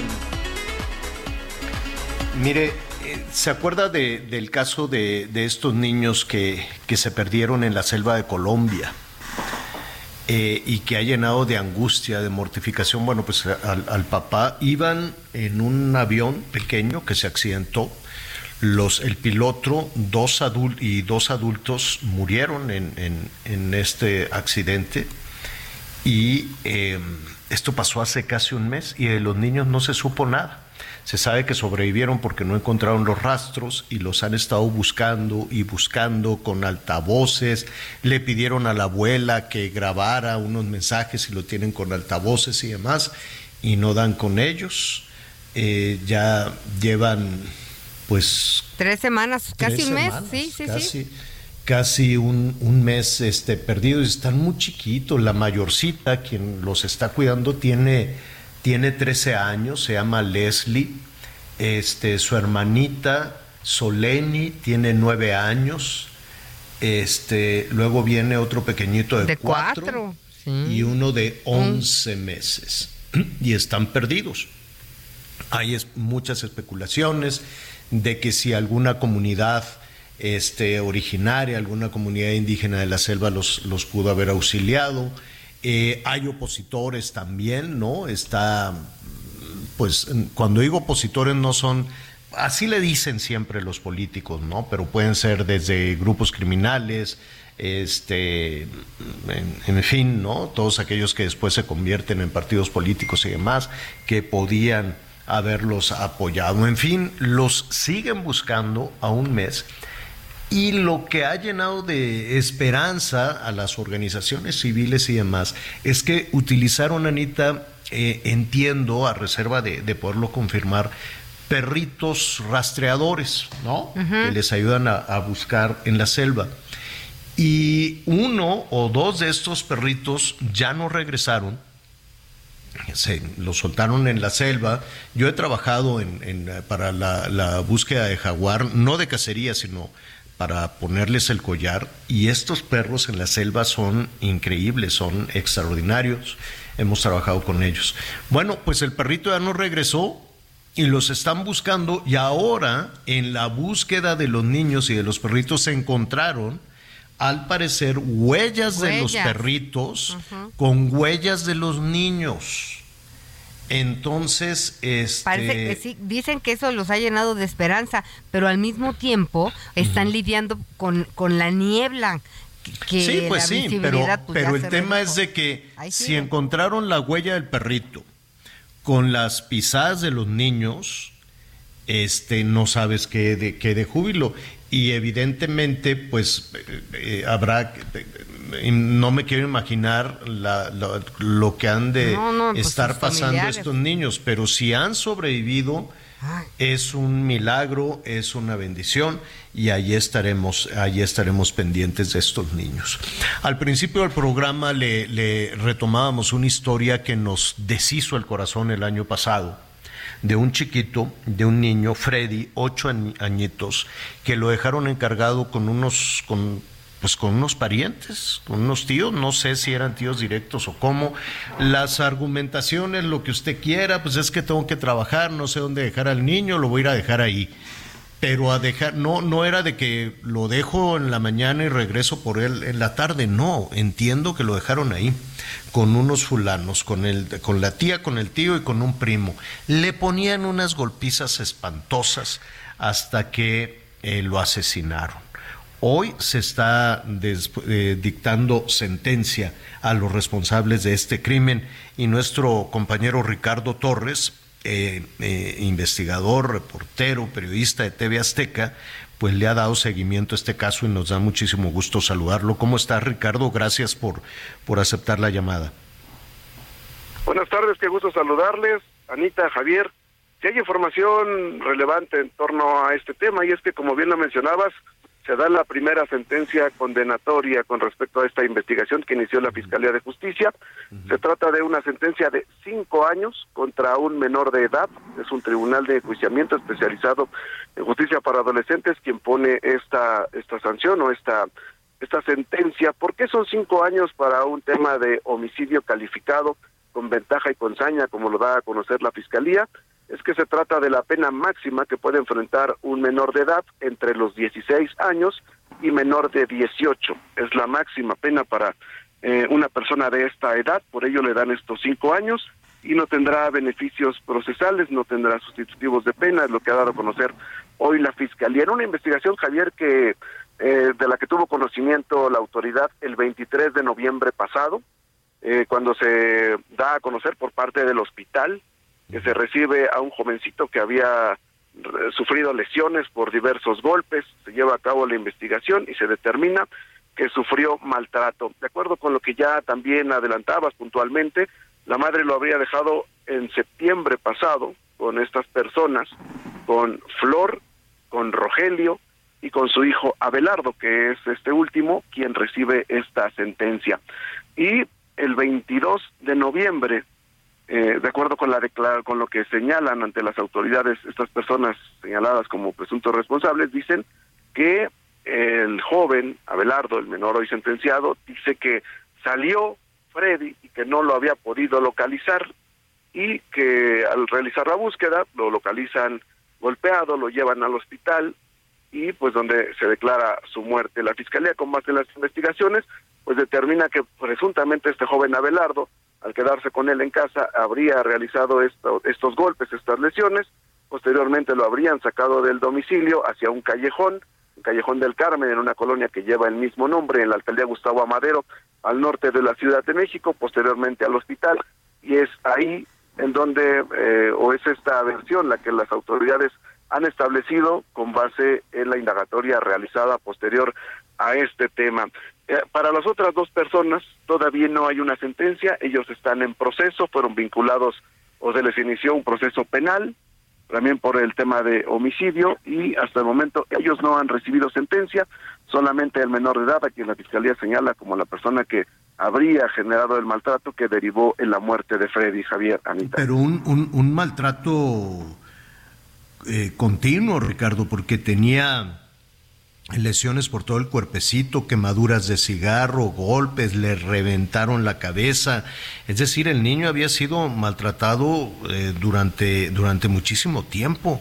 En, este, en esta investigación nunca se preguntó por qué o, la madre no sabía del maltrato de, los, de su hijo.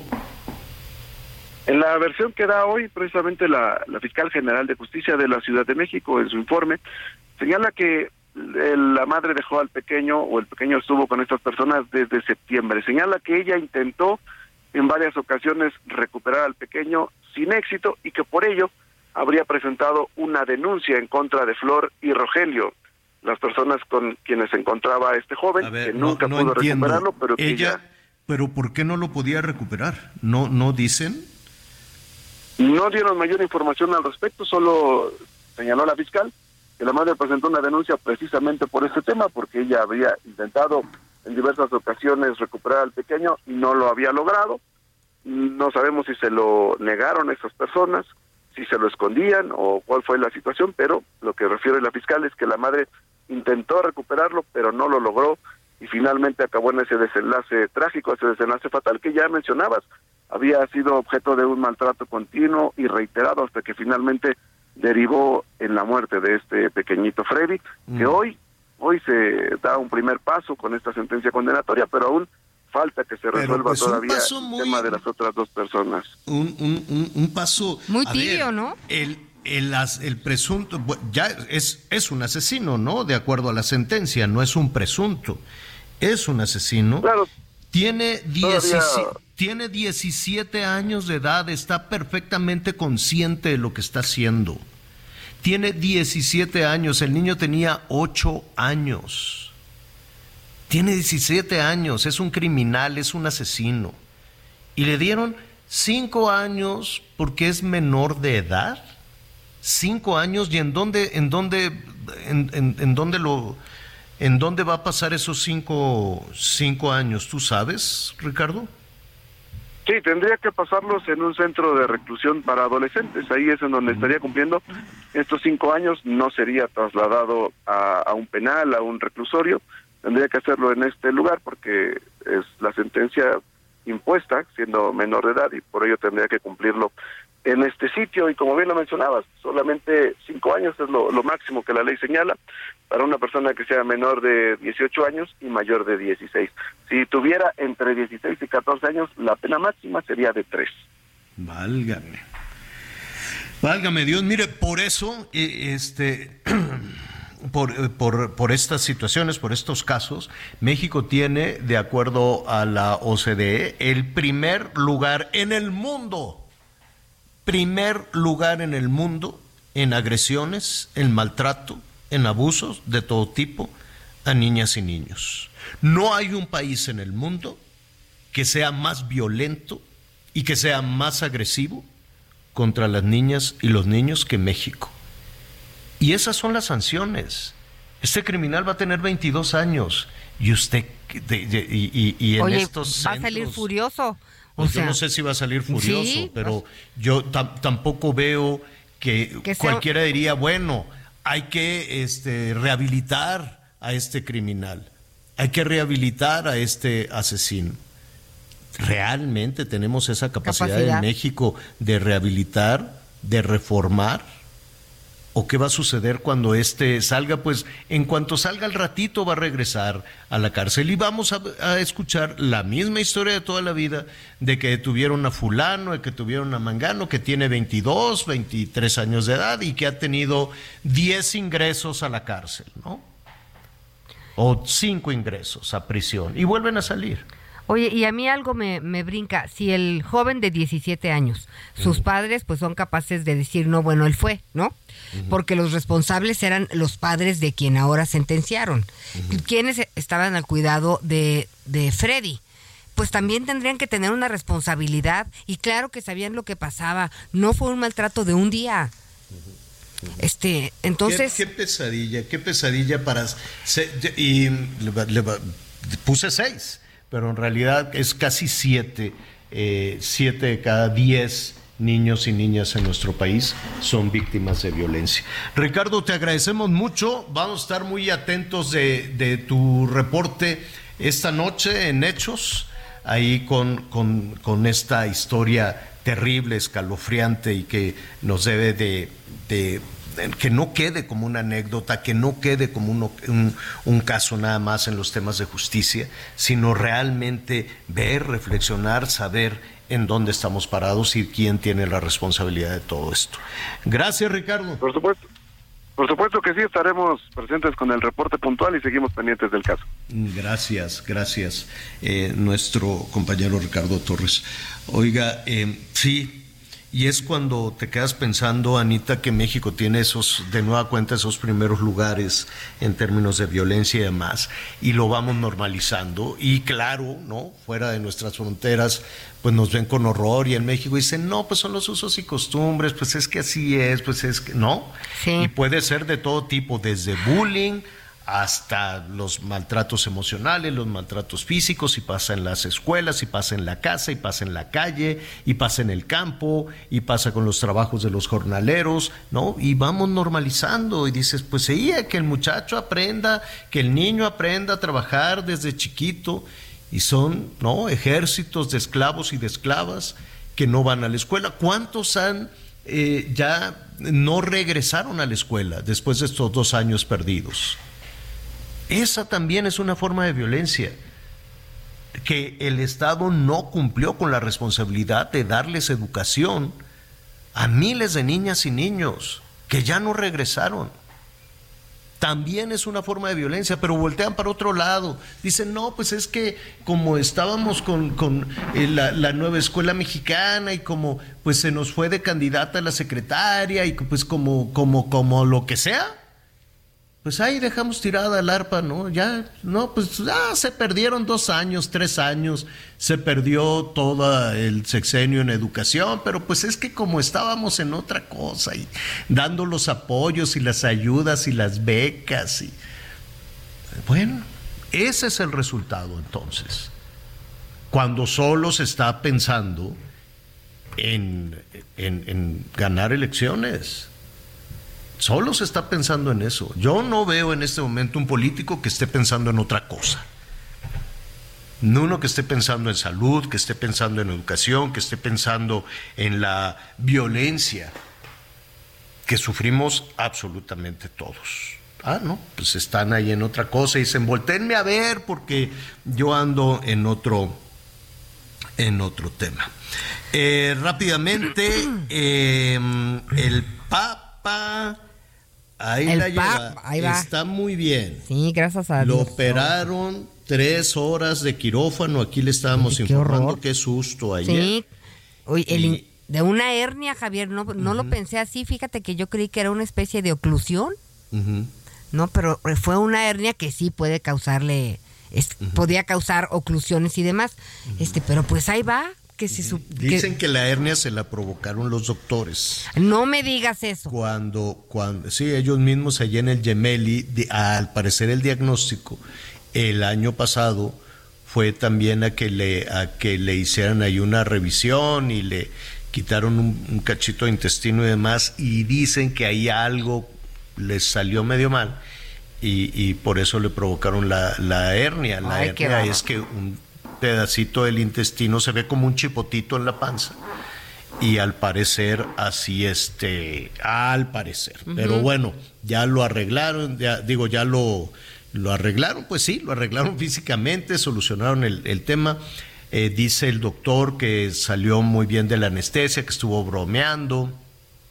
Este se estuvo ahí burlando un poquito de su doctor que es de muy buen ánimo muy echado para adelante ha descansado no con sedantes y todo Qué duerme duerme muy bien y pues ya se está recuperando cosa que es una muy buena muy buena este noticia. Ay, y Tengo van a van a llamar a ¿a quién? bueno a López Gatel falta que quiera ir Ah, al ahí con Senado los de la diputados, República. Pero ya los que van al Senado es pura vacilada, no les preguntan nada, toda esa puerta cerrada y no quieren que, pero voy, pero que nadie se entere. Entonces, ¿a qué vas si los senadores son representantes nuestros? ¿A qué, a qué, a qué fregados van a puertas cerradas todos? Bueno, voy, pero no me pregunten. Voy, pero no me vean feo. No fue una vez López Gatel y se levantó y dijo, pues es que como me vio feo el, el- el senador y, y- y- sentí pechito, pues yo ya me voy. ¿Qué es eso? ¿Qué es eso? Y dicen que otra vez va a ir para explicar lo de la norma oficial con todas Por estas enfermedades. Pues, pero son capaces, yo, yo no entiendo eso de, de proteger a la gente. Bueno, que venga este que está haciendo las cosas mal, pero aquí en lo oscurito, aquí calladitos y que nadie más se entere más que nosotros. ¿Por qué?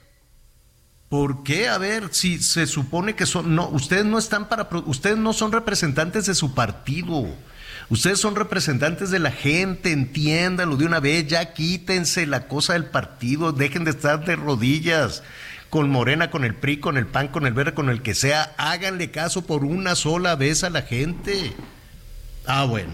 Y entonces que van a mandar llamar también a la a la Ana Gabriela Guevara, que este, pues que tiene que ir a ver qué, qué pasa con el dinero y de por qué no les da y por qué se anda burlando también de todos los deportistas. El hecho es que el Comité Olímpico y la Comisión del Deporte, hay en la Cámara de Diputados, aunque no lo crea, hay una comisión de, de deporte. No sabemos qué haga, pero sí existe. Exacto, allá hay una. Entonces, este, pues que ellos sí se pusieron a trabajar, dicen, y que lograron 51 millones de pesos para apoyar a los atletas que van a participar en los centroamericanos y en el Caribe, pues ya, la semana que entra. Y apenas les están consiguiendo el dinero. Falta ver de dónde lo van a sacar, porque los diputados dicen, sí, ya les conseguimos 51 millones. ¿De dónde? ¿Quién los va a dar? ¿La Ana Gabriela o quién les va a dar el, el dinero? Esto es ya la semana que entra. No, pues sí se los conseguimos y además llamamos a que comparezca aquí la, la responsable del deporte. Bueno, no haga corajes. Es difícil. No, está rudo. Ay, Dios santísimo, no haga corajes. Este. Y, y, y, y no- y avancemos más, no, no nos dejemos llevar por todos estos personajes. Anita, una llamadita A rápidamente. ver, rapidísimo. Aquí dice... Buenas tardes desde Guaymas, Sonora. Saludos, los escucho desde hace tiempo y no tenía su WhatsApp. Por eso no me comunicaba. Ah, pues ahora vamos a estar muy seguido en contacto, querida Mónica Ochoa Gutiérrez. Muchas gracias a, tu- a- a tus órdenes también. Tan bonito Guaymas. Ay, no, no, no. Muy bonito. Y luego aquí, buenas tardes, pues para, para este gobierno todo va a la baja y muy bien, los ciudadanos de a pie, a quienes diario sobrevivimos los precios de los productos que solo en un año pues se han duplicado y que nos dice el INEGI que vamos a la baja, no es creíble, siguen subiendo los productos de primera necesidad, así que el gobierno sigue maquillando toda esta información. Soy el señor Julio desde Monterrey, saludos a Miguel, Javier, Anita, son excelentes como Gracias, qué amable. Y luego aquí, gran saludo desde Bogotá. Ando trabajando y escuchándolos como siempre. Alain Salomón desde Colombia. Ay, qué- Gracias, gracias. Alain. Wendy Nares Vázquez, a sus órdenes. Mis abuelitos eran superfans del noticiero de la noche en Azteca. Ay, pues si nos ves, también te va a gustar, querida. Acompáñanos, Wendy. Exacto. Y luego, buenos días, soy yo, soy Juan Fernando Cabello. En 1900, este te la voy a contar mañana porque está interesante, pero es un poquito larga y tenemos poco tiempo. Pero si me permites, mañana platicamos de lo que nos dice Juan Fernando Cabello desde Washington. Así es. Saludos a todos nuestros amigos porque ya se nos acabó el tiempo. Anita Lomelí, gracias. Gracias, buenas tardes, Javier. Ay, saludos a Miguel Aquino. Yo soy Javier Alatorre, lo espero, ya lo sabe, diez y media en Hechos Azteca 1. Siga con nosotros en el Heraldo Radio.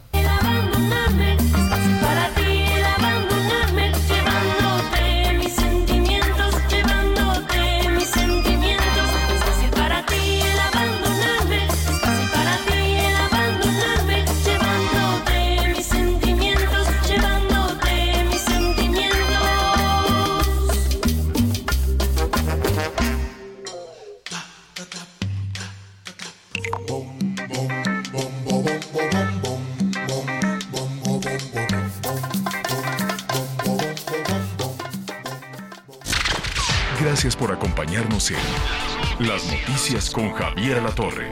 Ahora sí ya estás muy bien informado.